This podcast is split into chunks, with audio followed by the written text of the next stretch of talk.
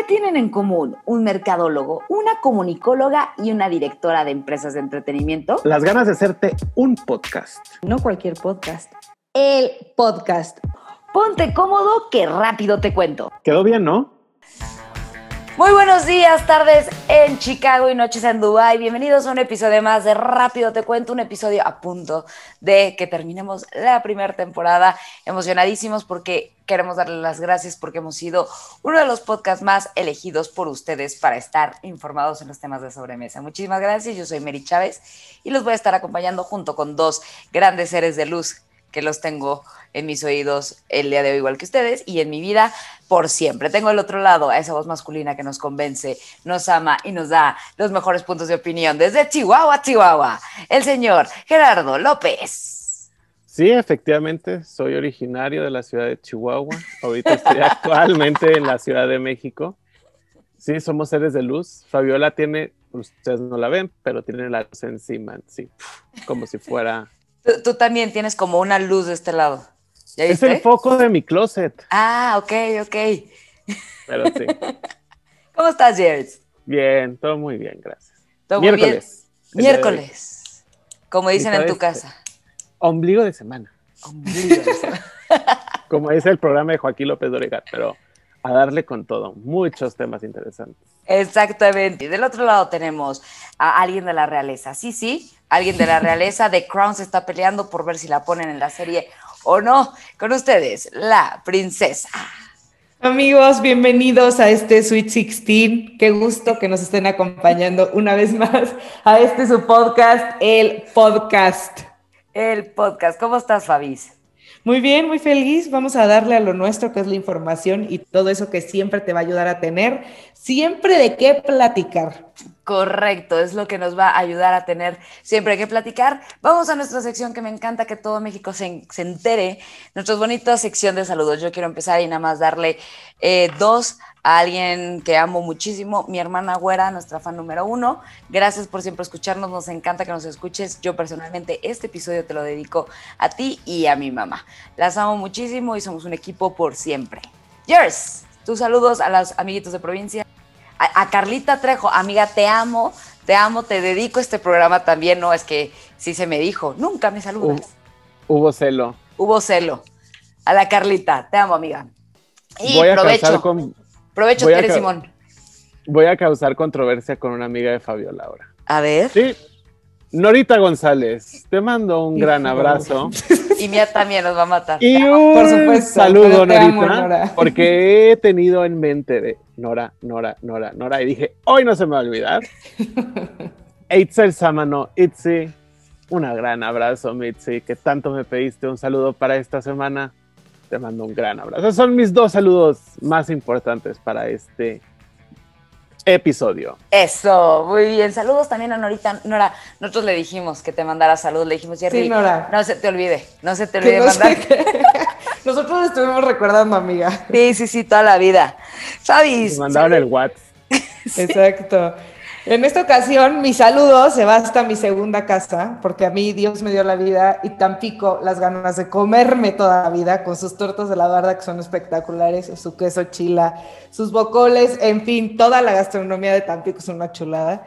Y esta dedicación va a Analao, que siempre nos escucha, es miembro distinguido de esta comunidad, no solo porque escucha el podcast, sino porque siempre está participando con nosotros en la trivia de los Latin Grammys, en la trivia de que viene el miércoles. Entonces, Analao, muchas gracias por escucharnos, dedicamos este programa. Ahí están nuestros saludos a los amiguitos de la provincia. Muchísimas gracias a todos ustedes, aunque yo no te saludé. Muchas gracias, gracias por elegirnos. Y a ti, amigo Radio Escucha Escondido, por favor escríbenos porque también te queremos mandar saludos. Pues bueno, vámonos a la información, que es lo más importante y que por eso te conectaste el día de hoy. Y vamos a arrancar con lo que me encanta decir todo el tiempo, que se llama Top News. Muy bien, me voy rapidísimo a Top News. Les tengo tres noticias increíbles para que podamos platicar. Eh, no sé si ubicamos todos a esta persona, a esta personalidad que se llama Bill Gates, este gran ser cerebro importantísimo del mundo, uno de los hombres más inteligentes del mundo y también de los más ricos. Pues bueno, él supuestamente predijo esta bonita pandemia hace un par de años, en el 2015. ¿Por qué? Porque él dijo en el 2015 en un eh, documental que grabó que se nos aproximaba una gran pandemia donde iba a matar a gran parte de la población mundial.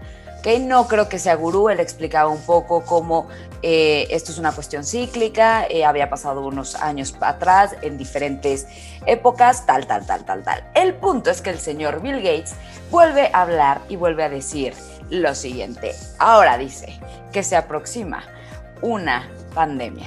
Es decir, que viene una nueva pandemia. El creador de Microsoft nos dice que ahora viene una emergencia sanitaria diferente. Cuando la predice, él dice, no sé exactamente cuándo puede ser, pero probablemente puede ser en tres años o en 20 debemos suponer que en tres años, debido a que la emergencia sanitaria del COVID-19 no ha terminado. Sin embargo, este impacto de esta nueva pandemia será menos destructivo. ¿Por qué? Porque vamos a haber aprendido de nuestros errores. Habla también un poquito de la pandemia COVID-19, que mucha gente le está poniendo atención porque le está invirtiendo en una de las vacunas. Y él dice, si las vacunas son efectivas, incluso con el nivel de vacunación del 60%, detendremos la propagación exponencial de la enfermedad. El próximo año detendremos el número de muertes y en el 2022 la pandemia se terminará. Todo esto lo dijo en uno de sus podcasts que tiene, que los invito a escuchar. Se los voy a dejar ahí en mis redes sociales, Mary Filmer-19 para que puedan verlo.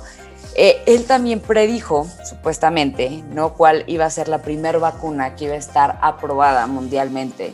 Y él dijo que iba a ser la de Pfizer, que iba a ser la única vacuna que si todo sale bien, podría solicitar la licencia de uso de emergencia a finales de octubre, lo cual también le acertó. Así que vamos a seguirle al ojo al señor Bill Gates, porque no es que sea un gurú de las cosas, pero pues le atinado a todo no en un tema de ve el futuro, sino en un tema científico matemático de 2 más 2 es 4. Así que vamos a echarle un ojo. Y queridísimos mexicanos católicos, todos nosotros, aquellos devotos de la Virgencita de Guadalupe, les tengo una noticia. Por nuestro mal comportamiento en esta CDMX, ¿qué creen que pasó? Pues la Virgencita cerró sus puertas del 10 de diciembre al 13 de diciembre. Bueno, va a cerrar sus puertas en estas fechas. ¿Por qué? Porque pues simplemente no entendemos. O sea, nos están diciendo que no vayan y ya se está armando aquí el, el chanchullo de no, sí, sí voy a ver a la Virgencita como que si es 12 su cumpleaños y las mañanitas. Pues no, literal ya dijeron, ¿saben qué? Vamos a evitar aglomeraciones, vamos a evitar la llegada de los fieles porque pues no nos gusta que nos juntemos porque pues nos estamos muriendo del COVID. Así que vamos a cerrar las puertas del 10 de diciembre al 13 de diciembre. Esto es de las primeras veces que pasa en muchísimos años, tanto tiempo. Se ha cerrado la basílica por un día, pero por tres, años, por tres días ha sido cosa de noticia. Nos comentan un poco que es importante hacer notar que se está haciendo un poco para cuidar a la gente de la propagación del COVID-19, también porque la gente se va a juntar, sabemos que se va a juntar Navidad y todo, entonces evitar llevar este bichito con los 15 días a las propagaciones a otras ciudades que ya están un poco en semáforo naranja. No Chihuahua, pero sí son varias ciudades. ¿Qué pide las arquidiócesis? Que pues bueno, festejes en tu casa, si puedes y si eres de alto riesgo, o que festejes en tu comunidad, en tu capilla o en tu, sí, con, tu, con tu comunidad eclesiástica con sana distancia y por favor que usen el cubrebocas. Así que todos le cantaremos las mañanitas a la Virgencita. No se salvó la Virgencita del cumpleaños COVID, como todos los que cumplimos casi este año, nadie, ella no se salvó tampoco. Así que todos le cantaremos las mañanitas a la Virgencita en tema digital. Y por mi última noticia, esta me da la verdad me da muchísimo orgullo decirlo, porque las llamadas de emergencia por maltrato familiar han aumentado con todo este tema del encierro y con todo este tema pandémico. Entró en vigor ya en la CDMX una reforma para que los esposos maltratadores, agresores, dejen el hogar, se puedan ir y paguen los servicios. Así es, amigo como lo escuchas, si tú eres de estas personas asquerosas que odio, a partir de este martes 24 entró en vigor una reforma que se llama la Ley de Acceso de las Mujeres a una vida libre de violencia en la Ciudad de México. Esto hace que el agresor, es decir, la persona que golpea a la mujer o a sus hijos, tiene la obligación de hacerse responsable del mantenimiento del hogar y el pago de sus servicios el hombre tiene que salir de su casa, tiene que cuidar a toda la familia, no puede vivir en la casa, ¿ok? Y tiene que pagar todo. Lo que se busca con esto es garantizar, bueno, aparte del cumplimiento de las obligaciones de este señorcito, es cuidar a la mujer y a los miembros de la casa para que tengan la seguridad que no van a volver a ser agredidas. Así que CDMX les quiero dar un aplauso digital y si pudiera ir a darles un abrazo eh, presencial, lo haría feliz de la vida, porque wow de noticia y fuchicaca las personas que golpean a las mujeres y a sus familias. ¿Cómo ven mis noticias de Top News el día de hoy para que sepan de qué se va a estar hablando?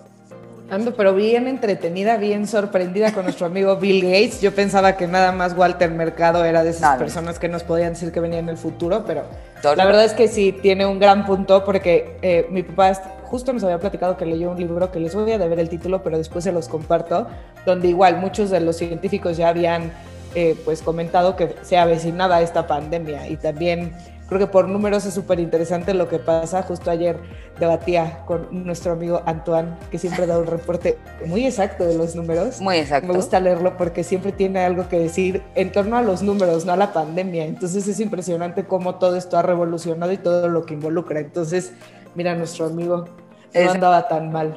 Oye, Fabi, ¿no es el libro que leyó George Bush?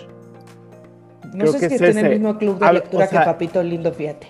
No, porque es que mucho revivió, justo revivió ese libro, porque ese fue el que leyó el expresidente de Estados Unidos para generar, como decir, ok, esto es un problema que puede pasar. Entonces tenemos que generar bien un proceso como tal. Y ya obviamente lo pasaron las siguientes administraciones y la administración de Donald Trump pues, se fue para atrás, ¿no? Pero yo les quiero relatar la cara de Fabiola al momento en el que Mary vio la noticia de Bill Gates, que retorció los ojos diciendo, en su mente. No, hombre, no hemos salido de la primera, ya me están anunciando la segunda. Ay, sí, es que, por favor.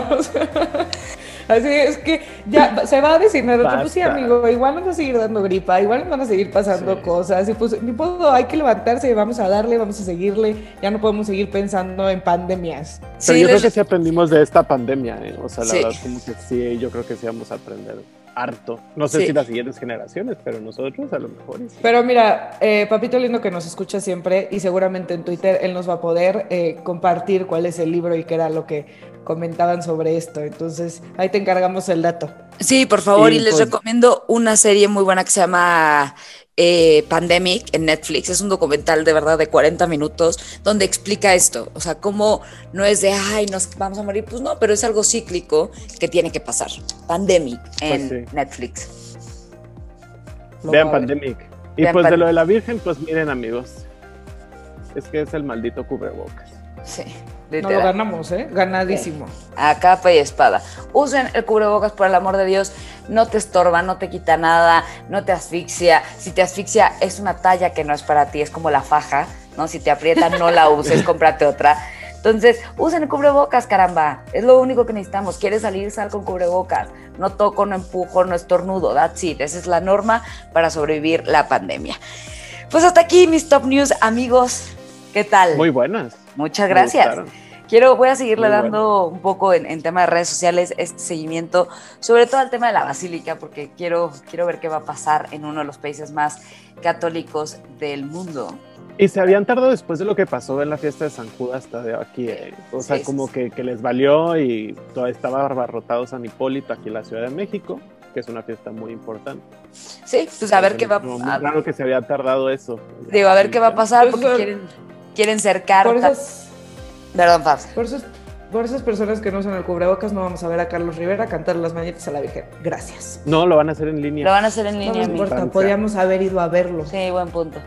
Sí, pero pues por favor, de verdad sé que queremos, por favor, cuídense, no vayan, pásenle la voz a toda la gente que los escucha. Y yo hasta aquí termino mis top news. Oigan, pues nos vamos a la siguiente sección que nos las traen preparadísima. Una investigación se fue a Houston, ¿no, Jerry? Te fuiste a Houston a investigar. Nos vamos con. fui a Chihuahua. A Chihuahua a investigar. Nos vamos con mitos y realidades. Jerry. Así es, amigos. ¿Cómo están? Espero que bien. Me toca a mí darles los mitos y realidades de un tema que, si necesitan ayuda, lo hicimos justo con la mayor precaución posible para que ustedes estén bien informados de todos los mitos y realidades. Está todo sustentado Gracias a todos mis amigos del Centro Samadhi, que es el centro de adicciones que tiene dos sucursales en la ciudad de Chihuahua. y en la ciudad de Puebla, en Puebla. No sé en cuál ciudad, creo que es Cholula o Atlisco, no me acuerdo, pero les vamos a dejar los datos en nuestras redes sociales y le agradezco muchísimo a Luis Carlos Alcocer que me haya pasado la información y después esto resurge porque vi euforia y dije, adicciones. No hemos hablado de los mitos y realidades de las adicciones. Es buen momento de hablarlo. Entonces, empezaremos por el primer mito y realidad. ¿La adicción es una enfermedad, señoritas? Sí. Mm, sí. Realidad. Es que no sé, como que ando en mi debate de si la Real Academia Española dice que adicción entra dentro de, ya sabes, de, de significado sinónimo, oiganme. Mito. Hay, mito. ¿Tú dices mito? Pues fíjate que es una realidad, Fabi. Es una realidad porque es clasificada como un trastorno mental por consumo de sustancias y acciones según lo da, o sea, según los diferentes manuales de trastornos mentales de la OMS. Entonces, es una realidad, amigos, una gran realidad. Vamos con el siguiente mito o realidad. Si mis antepasados tuvieron una adicción, ¿yo tendría una adicción? Sí, no, sé si de, drogadicción, sé que de alcoholismo sí es hereditario por el tema genético. O sea, no, no, eh, o sea, yo digo que es realidad. Pero no sé, no sé si en todas las adicciones. Pero creo que es realidad entre mito y realidad. Híjole, yo no sé por qué he escuchado luego cuando veo los programas que me encantan de Home de los niños que dejaron y nacieron adictos a la heroína porque la mamá era adicta y así. Pero al mismo tiempo también entiendo que viene un tema de cada quien su vida y cómo lo desarrollando. como, como un detonador. Ajá. O sea, que tiene que haber un detonador. Exactamente. Pues fíjense que es un mito. Sí, es un mito, les voy a decir. ¿Por qué? Eh, ya que lo que se genera es una predisposición a la personalidad adictiva, más no a la adicción, ya que puede tener un entorno y desarrollo favorable, los cuales son una eh, buena educación, seguir una buena salud física y mental, entre otras cosas, que no detone la personalidad. Es un, o sea, justo lo hablaba con Luis Carlos, que es psicólogo clínico del centro Samadhi, y lo platicaba y me decía, a ver, o sea, no porque tus papás tengan eh, una adicción, tú a fuerza tienes que tener una adicción. O sea, también tienen que existir ciertos entornos y ciertos desarrollos dentro de la persona que puedan lo mejor y detonar es, me decías analógicamente como una persona con cáncer, porque mencionabas algo de genético que después vamos a hablar a profundidad cuando invitemos a nuestros amigos del centro, que em, tienes el, eh, tienes el gen más, o sea, la predisposición más a lo mejor y nunca lo desarrollas, nunca lo desarrollas. Entonces, ese es, una, ese es, un tema que es como súper importante recalcar. O sea, es como O sea, sí, sí, tienes que tener algo que detone. O sea, sí tengo el gen, suponiendo mi, este, mi bisabuelo era alcohólico, ¿no? O drogadicto. Y yo tengo el gen en mi ser, pero si nunca eh, tengo encuentro con las, o sea, con las drogas y el alcohol, puede que nunca lo detone.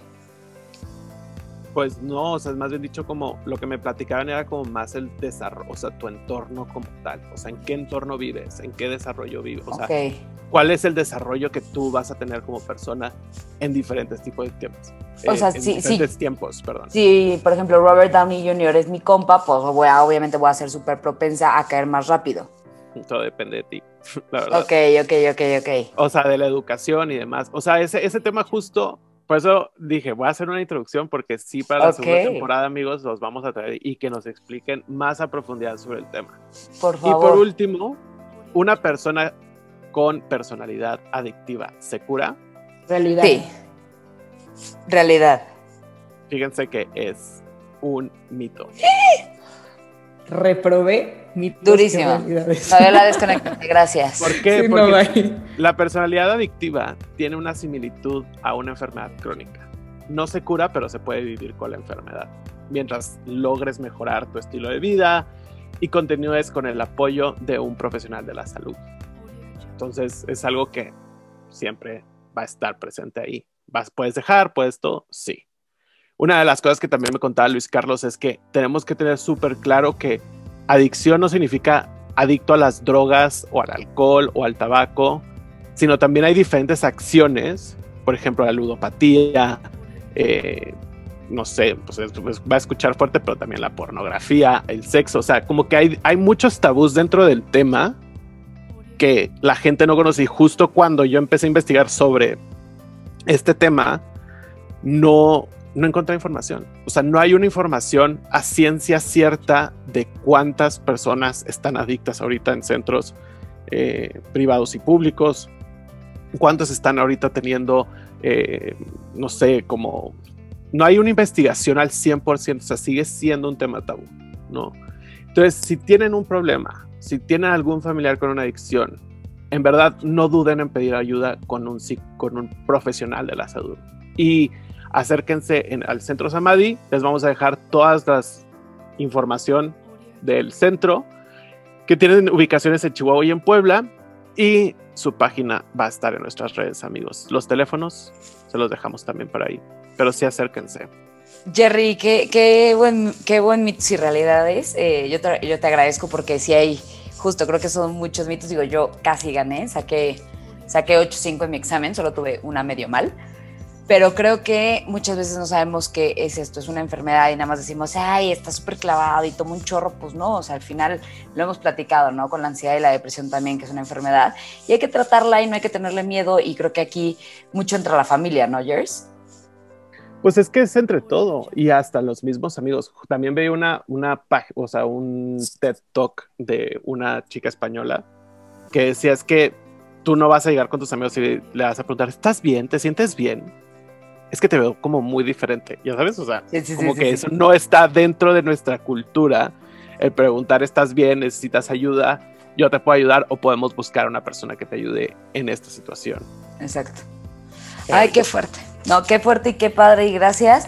Y pues sí, pasemos los datos porque creo que mientras más personas puedan ayudarse a vivir una vida mejor, más que nada, o sea, más allá de curar una adicción, eh, ¿no? Vivir una vida más digna y más como ellos son, como ellos tienen que ser y como vinieron al mundo para ser otra vez haces de luz.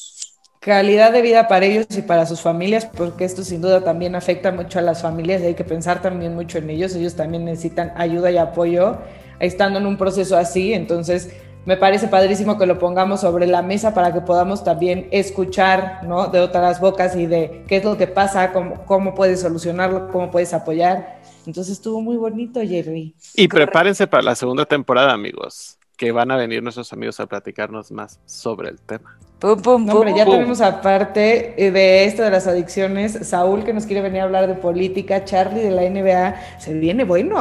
se viene buena la segunda temporada, les vamos, estamos adelantando un preview, pero esténse pendientes tanto en nuestras redes sociales, en Rápido Te Cuento en todas, y en las privadas de nosotros, entonces las damos. Si viene buena la segunda temporada, Jers, gracias por estos buenos mitos y realidades. Vámonos a nuestra última sección con la princesa. ¿Estás lista, princesa? Tu sección favorita. Taki Taki Rumba. Así es. esta semana una de mis secciones favoritas y les traigo toda la actualidad del mundo de la música. La semana pasada les estuvimos compartiendo los ganadores de los Grammys. Besito a Camilo y a Cani García por su premio que ganaron. Pero aquí el notición es que nuestro parcero J Balvin rompió el récord Guinness con 13 nominaciones en un solo año. Este récord lo tenía, del verbo se lo quitaron a nuestros amigos de Calle 13, los metieron al closet con sus 10 nominaciones que habían tenido en el 2011. Es el segundo récord eh, que se le otorga al paisa. El primero lo rompió después de haber estado la mayor duración de tiempo en el primer lugar de la lista Billboard Hot Latin Song, porque pues hay 700, entonces de esa lista en particular, por su canción Jinza. Así que si necesitas reggaeton, dale. Muchas felicidades a nuestro amigo, parcero, compadre, compañero J Balvin. Felicidades, señor J Balvin. Pasando a otro género musical y otro de mis favoritos, me encanta esta nueva apuesta por la música ranchera. El viernes les dimos nuestras recomendaciones musicales en Twitter y hoy la retomo porque Carlos Ardepapi Rivera y Maluma Baby Te Amo, qué espectacularidad de canción y sin duda la industria de la música está usando estas cartas pues más fuertes para impulsar un género que a mí en particular me encanta. Eh, junto con el reggaetón, sí, también me gusta la música ranchera, ya sé, es una mezcla muy rara, pero así soy. así que les quiero recomendar otras dos canciones para tener este formato siempre 333. Eh, otras dos canciones que de verdad vienen con todo para que le digan eh, a su Alexa, súbele al volumen a todo y pásame un tequila, porque Reiki Cristian Nodal también sacaron su nueva canción que se llama Poco, que está espectacular. Y otra vez el ídolo Nodal, pero en una perfecta combinación con Ángel Aguilar. Y la canción se llama Dime cómo quieres. Entonces, ya saben, Alexa, pon 100 años. Después, poco y cierra con Dime cómo quieres y me platican qué opinan de estas apuestas musicales. Y sigan a Fabiola, en, eh, de verdad, eso es una recomendación, sigan a Fabiola en Spotify, si hay días que dices, ah, no sé qué quiero escuchar, síganla porque siempre tiene buena música. Ah, cosa medio rara, ¿eh? No me vayan a comprometer. De repente puedo recomendarles reggaetón, de repente Frank Sinatra y cerramos con Malma y Carlos Rivera. Entonces, amigos, hay, de todo. Backstreet Boys en Future in Sync. Sí, sí, pero para cerrar esta sección con broche de oro, también les vengo a platicar que subastaron los recuerdos de Bob Dylan por casi medio millón de dólares. Esta cantidad se fue la suma de que partieron algunos documentos, cartas y papeles con letras de puño y letra de este famoso cantante. Encontraron la famosa letra de Blowing in the Wind, que es una de sus canciones más famosas, y así miren, con su propio tinta de su pluma Vic que él había escrito, por la cual pagaron 18.254 dólares. Yo como que lo medito y digo así, de si a mí me dijeran, no, te vamos a dar de su puño y letra la canción 100 años que escribió Carlos Rivera y haciendo un papel, no sé si pagaría eso. no, pero es que muy, eh, no, no, no, pagarías más. No sé, como te sobra, te sobra. Yo, o sea, ojalá. Pero toda la colección se vendió, pues, como les platicaba, por eh, medio millón de dólares. Y también pagaron 36 mil dólares por una carta en la que habla de lo cool que eran los Beatles. Entonces él ponía así, que mi amigo John Lennon, que George Harrison. Pues, Dicen que era buen, buen A mí me hubiera gustado conocer a George Harrison de los como que yo digo, van a vender, después van a subastar los WhatsApps de rápido te cuento, donde hablaban de los temas de sobremesa y así. Obviamente. me, parece que la gente que tiene mucho dinero lo emplea en cosas curiosas. Pues siempre hay coleccionistas. Exacto.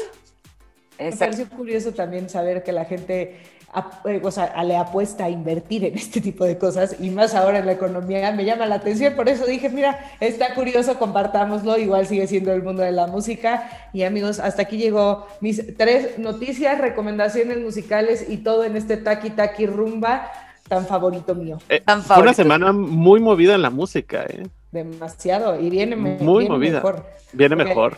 De hecho, ayer anunciaron también los nominados para los Grammys. Cristian Nodal está nominado con su álbum Ay, ay, ay, que eso está espectacular. Sin duda, como les decía, la música regional mexicana está tomando un impulso muy importante y está abriendo caminos y se está poniendo en el foco de la industria y eso me encanta. Sí, pues aplausos también a Natalia Lafourcade, que le fue muy bien Natalia los también.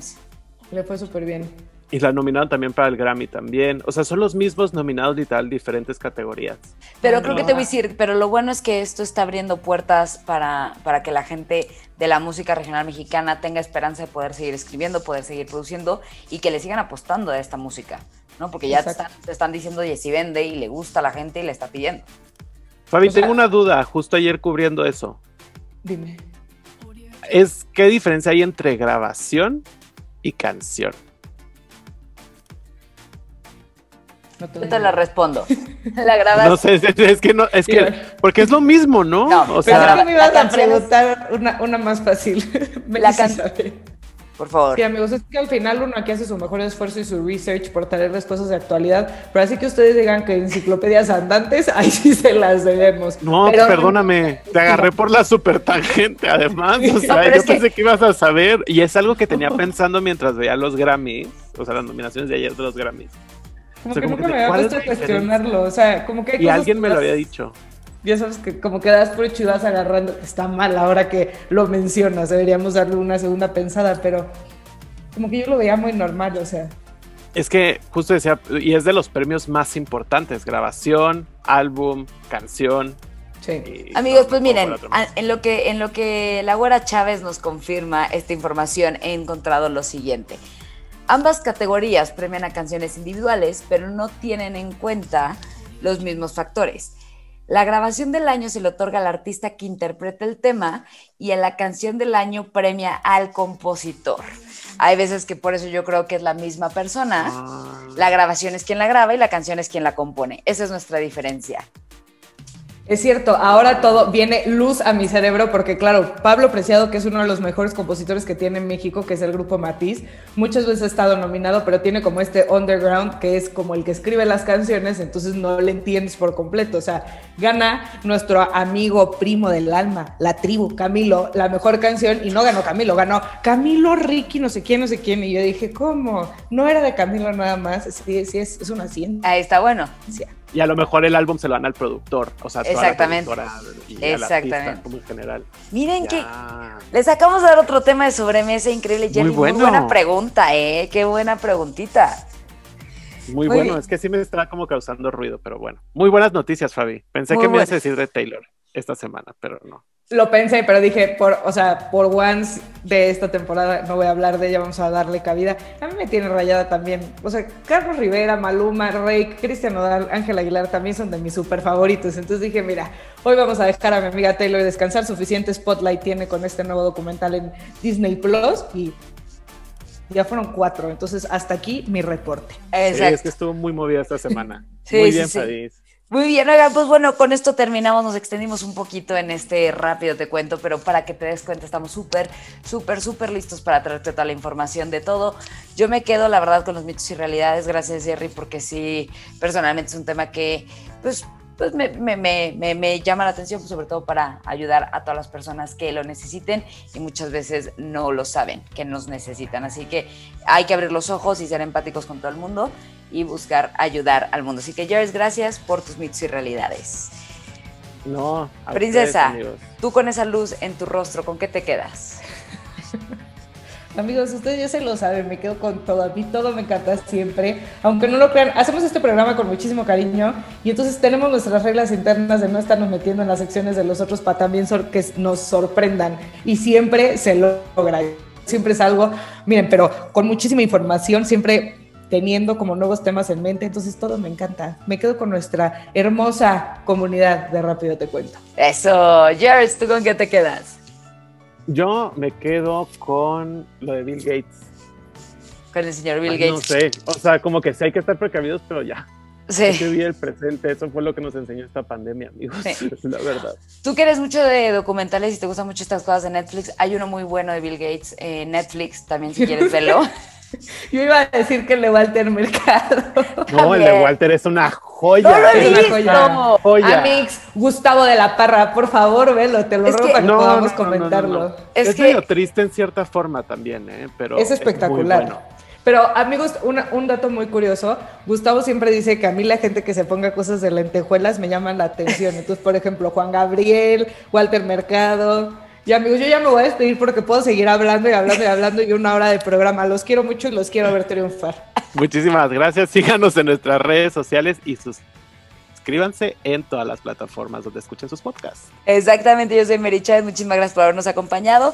Síganos, suscríbanse, los queremos y vamos a cerrar el año con todo, lleno de luces, llenos de emociones. Los amamos. Bye.